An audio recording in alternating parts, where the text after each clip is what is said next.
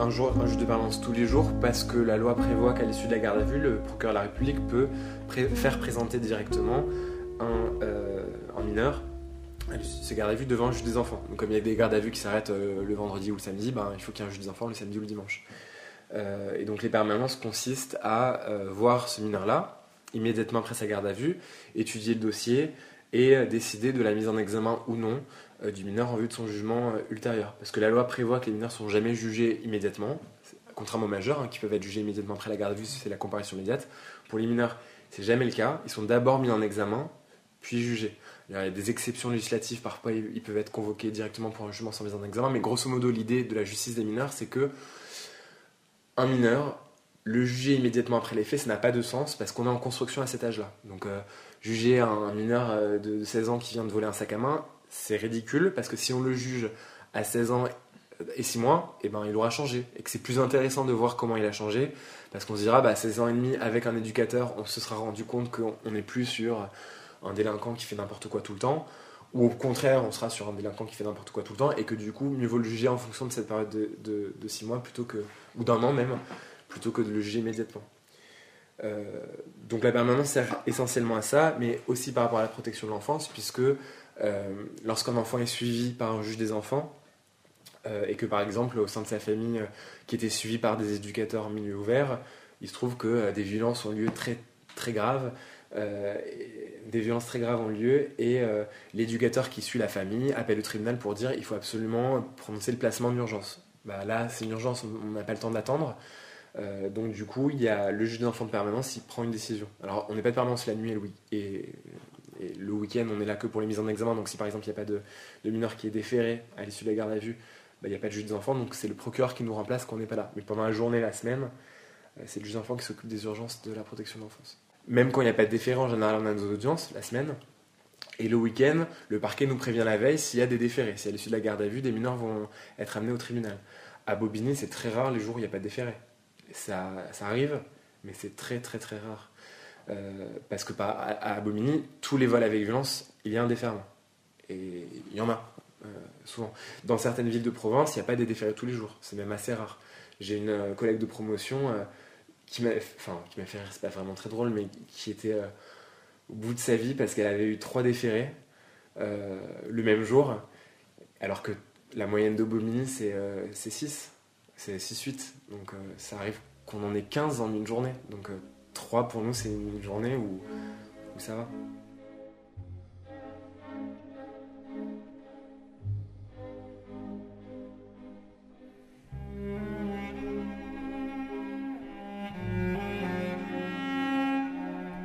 Je pense que la distance, on l'a encore une fois par la fonction qu'on tient, parce qu'on est, c'est pas l'être humain qui, euh, qui juge les autres, euh, qui est magistrat, c'est euh, une fonction qu'on incarne euh, et deux, ce qui nous permet de nous distancier, c'est la loi. Parce qu'encore une fois, euh, euh, quand on prononce un placement, on sait que les parents vont être dévastés. Enfin, ça arrive que non, mais, en général, les parents sont dévastés. On sait que l'enfant lui-même, si l'on a de comprendre, il va être triste aussi. Un enfant qui est maltraité physiquement, même sexuellement,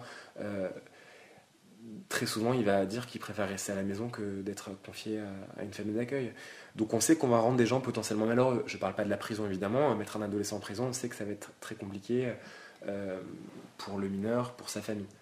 Mais ce qu'on se dit pour euh, prendre une certaine distance, euh, c'est qu'on applique la loi. Moi, quand je prononce un placement concernant un enfant, je me dis cet enfant est en danger. La loi prévoit que, en cas de danger, une mesure de protection nécessaire, et donc j'applique la loi. Ça permet de mettre cette distance-là. La troisième chose qui nous permet de mettre à la distance, c'est qu'on n'est pas tout seul. On n'est jamais, jamais, jamais, jamais complètement tout seul à prendre une décision. Alors parfois, officiellement, enfin officiellement, juridiquement, parfois on prend une décision tout seul. En tant que juge d'enfant, je prends une décision de placement tout seul. Mais euh, si juridiquement je prends la décision tout seul, il y a d'autres personnes qui sont avec moi. C'est-à-dire qu'il y a un service qui me propose une mesure éducative. Le placement, il n'arrive pas, c'est pas moi qui vais chercher les enfants dans la rue et qui dit ah, celui-là il doit être placé. C'est un service éducatif en général qui a fait des observations, des éducateurs qui sont formés pour ça, qui me disent là, euh, il y a un souci, euh, nous pensons qu'un placement est nécessaire pour protéger ce jeune-là, c'est débattu à l'audience et donc euh, ça permet de prendre une, décision sur, la foi de ce que disent d'autres personnes. Après, c'est, ce serait idéaliser un peu la chose de dire qu'on arrive complètement à être distant de tout. On est des êtres humains, on ressent des émotions. ça m'est déjà arrivé d'être très ému par rapport à, à certaines choses. on n'est jamais insensible par rapport enfin je pense qu'il n'y a aucun juge d'enfant qui est insensible par rapport à la souffrance des parents en cas de placement, par rapport à la souffrance d'un enfant par, par, rapport à un placement. Donc euh, euh, non, on est sensible, oui, euh, ça nous arrive d'y penser, ça nous arrive d'être ému, ça peut arriver de pleurer, ça peut arriver de, s'énerver aussi. voilà, on essaie de mettre à la distance par le biais de la fonction et parce qu'on est des professionnels et qu'on va évidemment pas pleurer devant les gens, mais euh, on est aussi des êtres humains, on n'est pas des robots et donc on ressent des choses.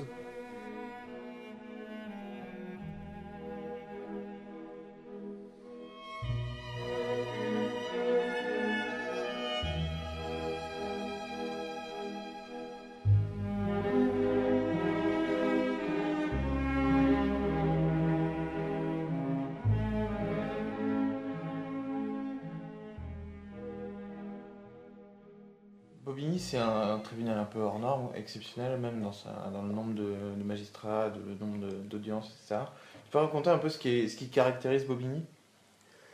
Alors, euh, je vais commencer par dire que j'aime pas trop euh, qu'on dise que Bobigny c'est un peu extraordinaire parce que je pense que ça participe un petit peu euh, à, alors, stigmatisation, c'est peut-être un peu exagéré, mais une certaine image particulière de la Seine-Saint-Denis, alors que je suis pas vraiment sûr que les difficultés qu'on retrouve en Seine-Saint-Denis, elles soient complètement, complètement, complètement absentes dans le Val-de-Marne, dans le Val d'Oise, euh, dans les Bouches-du-Rhône. Voilà, donc dire que Bobigny c'est extraordinaire, c'est pas tout à fait vrai. C'est une juridiction qui est très importante. C'est euh, l'une des plus grosses juridictions de France. Donc en, termes de ressources humaines, c'est effectivement euh, pas dans la moyenne. Euh, c'est un département qui a sa particularité en termes de, de, de, ben, niveau social, de, euh, de, de, taux de délinquance. Voilà, il y a, plein de particularités. Après, je pense pas qu'il faut le, prendre complètement dans sa. Je pense pas qu'il faut en faire un département d'exception parce que des collègues qui vivent, des collègues qui exercent dans le Nord ont des problématiques qui leur sont proches, dans l'Est ils ont des problématiques qui leur sont proches.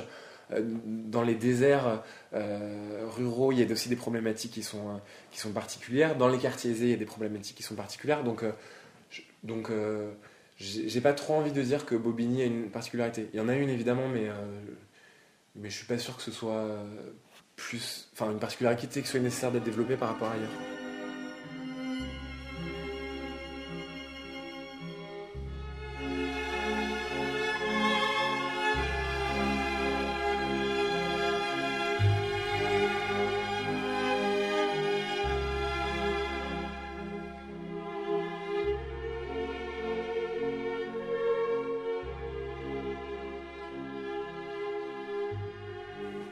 Change pas.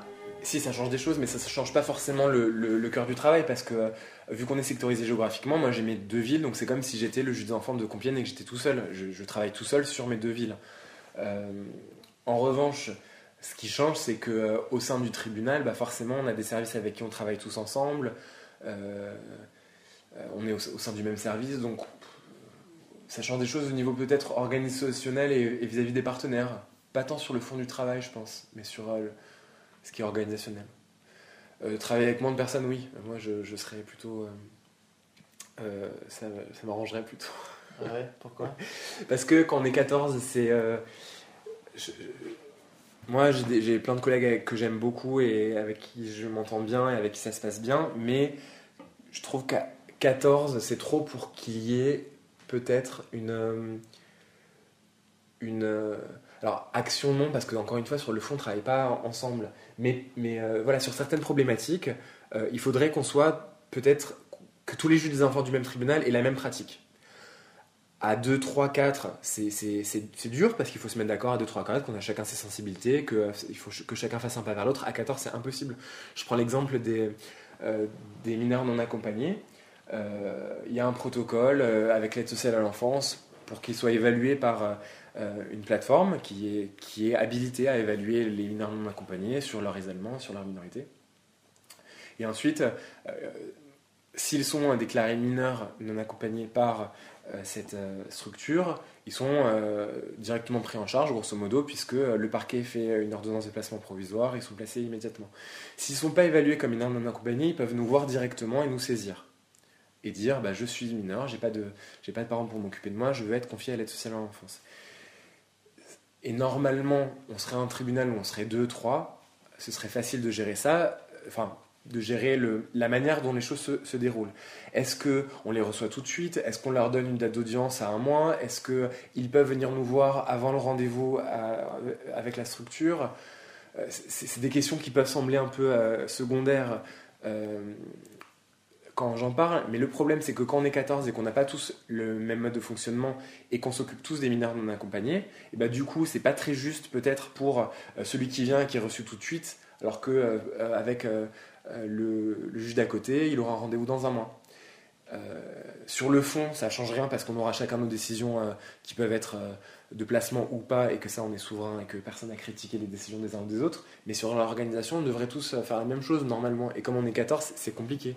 Mais tu veux dire qu'il n'y a pas de, entre guillemets, de chef de service euh? Si, bien sûr, il y a, un président. Sauf que. Euh, euh, alors dans la, magistrature, c'est très compliqué parce que il y a un principe qui est très important, c'est l'indépendance de la magistrature, qui fait qu'on ne peut pas dire à un magistrat quelle décision il doit prendre, ce qui est normal, parce que si le pouvoir pouvait dire euh, dans telle décision il faut faire ci, dans tel, dossier il faut faire ça, euh, la confiance de la justice elle serait très altérée parce que euh, les, les décisions seraient politiques, on se dirait que.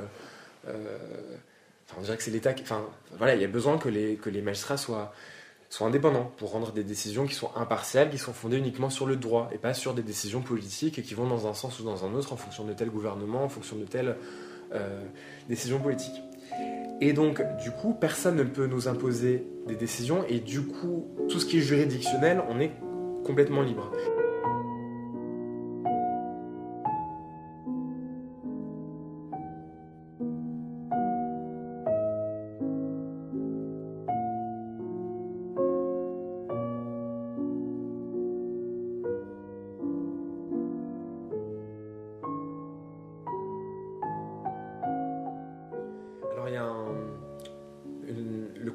La magistrature, qui est chargé de plusieurs choses, qui s'occupe euh, entre autres de la nomination des magistrats et de euh, euh, la déontologie et, qui exerce le pouvoir disciplinaire. Et dès lors qu'un magistrat commet une faute déontologique incompatible avec les devoirs dus à ses fonctions, plusieurs personnes peuvent saisir le Conseil supérieur de la magistrature, et un justiciable peut saisir le Conseil supérieur de la magistrature.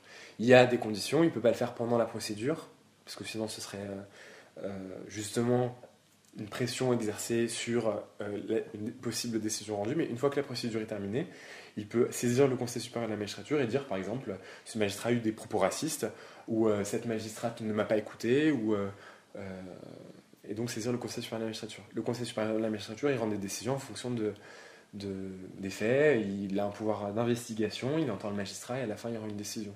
C'est comme la justice des juges, en quelque sorte. Euh, il faut savoir que j'ai lu, alors je pourrais pas dire mes sources et j'espère que je dis pas des bêtises, mais euh, que le corps de la magistrature est le deuxième, proportionnellement, est le deuxième corps le plus sanctionné après l'armée. Ce qui veut dire, à mon sens, pas que. Euh, ce qui veut pas dire, je pense, que les magistrats font plus de, de manquements déontologiques que les autres corps, c'est que je pense que l'armée et la magistrature, il y a une certaine exigence déontologique qui sont, normales, qui sont parfaitement normales, et que du coup, évidemment, il y a des choses qui ne sont pas sanctionnées, hein, je pense, mais, mais il, y a, y quand même des, réactions. Et, quand on lit les décisions du Conseil supérieur de la magistrature, il y, a y a beaucoup de choses qui sont sanctionnées, qui relèvent par exemple de la vie privée. Il y a des euh, magistrats qui ont pu être sanctionnés parce que euh, avaient été trouvés en état d'ivresse dans le train, par exemple, ou parce que je me souviens d'une décision qui m'avait même un peu, un peu choqué d'un magistrat qui avait été Enfin, elle m'avait pas choqué, je pouvais comprendre. C'était un magistrat qui avait une liaison adultérine avec une femme mariée. Et le mari avait euh, pris à partie violemment donc ce magistrat devant le tribunal et du coup il y avait eu un article dans la presse et donc du coup ce magistrat a été sanctionné pour l'atteinte euh, à l'image de la justice. Moi, ce que, ce que je, m'étais dit que c'était quand même, ça relevait de sa vie privée, puis surtout, enfin, il avait été pris à partie par quelqu'un, c'était quand même pas de sa faute. Mais bon, en même temps, euh, il me semble que le magistrat était justement affaires familiales, que du coup, il gérait les divorces, et qu'effectivement, c'était peut-être un peu compliqué pour lui, du coup, derrière, de, de de prononcer des divorces pour, euh, pour faute, pour adultère, alors que lui-même avait été impliqué, que ça s'était su.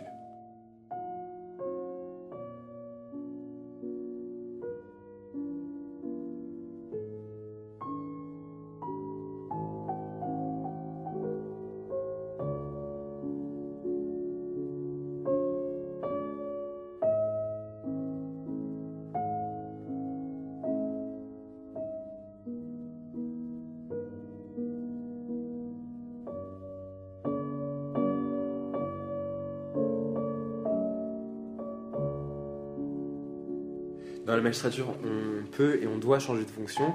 Euh, le régime de la magistrature prévoit que pour les fonctions spécialisées, c'est-à-dire juge des enfants, juge d'instruction, juge d'élection des peines, on ne peut pas rester 10 ans sur le même poste dans la même juridiction. C'est-à-dire que je ne peux pas rester 11 ans juge des enfants à Bobigny.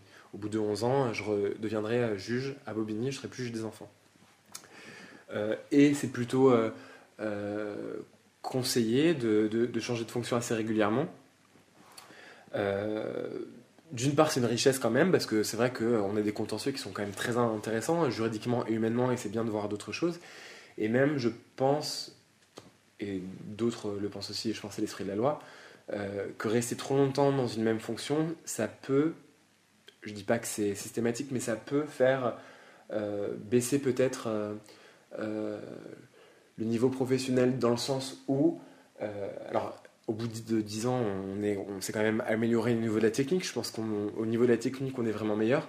Mais je pense aussi que changer de fonction, changer de juridiction, ça permet de se stimuler, d'évoluer sur, sur, sur d'autres choses, de réactualiser le droit applicable, de, de voir d'autres choses, d'autres collègues, d'autres partenaires. Et je pense que le risque, surtout quand on reste trop longtemps dans une fonction, c'est euh, de perdre du recul, de perdre du recul vis-à-vis des choses. Et moi, je vois, ça fait juste deux ans et demi, hein, euh, qu'avec euh, certaines familles que je suis, par exemple, depuis euh, deux ans et demi, ben, j'ai pas, j'ai pas du tout les mêmes, le même lien avec elles que j'avais au tout début. Au début, je les connaissais pas du tout, donc j'avais un œil très neutre et très objectif sur la situation. Et depuis, depuis du coup, je les ai vues et, je, je, suis moins neutre et, et peut-être moins objectif. Alors, juge des enfants, justement, c'est le but, c'est de faire un suivi pour justement connaître au mieux la situation et prendre les meilleures décisions possibles.